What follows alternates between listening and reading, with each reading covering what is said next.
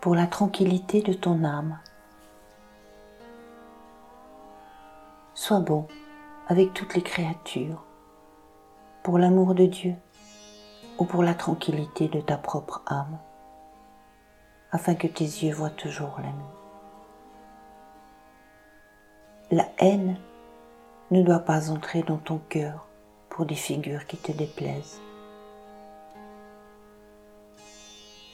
On apprend à aimer celui dont on dit régulièrement du bien. Lorsqu'on s'en souvient, on s'en souvient de quelqu'un qu'on aime. Et ce souvenir est une rose et une roseraie, un repos et un réconfort et on apprend à détester celui dont on dit du mal. À son souvenir, on imagine que scorpion, serpent et pieds de broussailles. Ce sont des extraits du livre du dedans.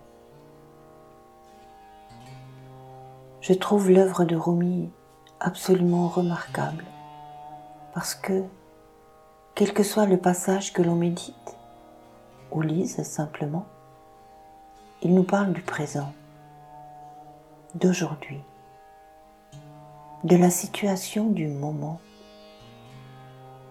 Il nous rappelle, par mille et une approches différentes, que Dieu est un, que tout découle de lui,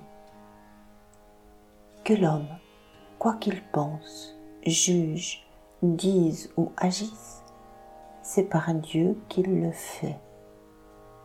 C'est justement cette interrogation permanente au cœur de l'homme qui éveille la foi et permet de sortir d'une certaine forme de léthargie ou d'oubli.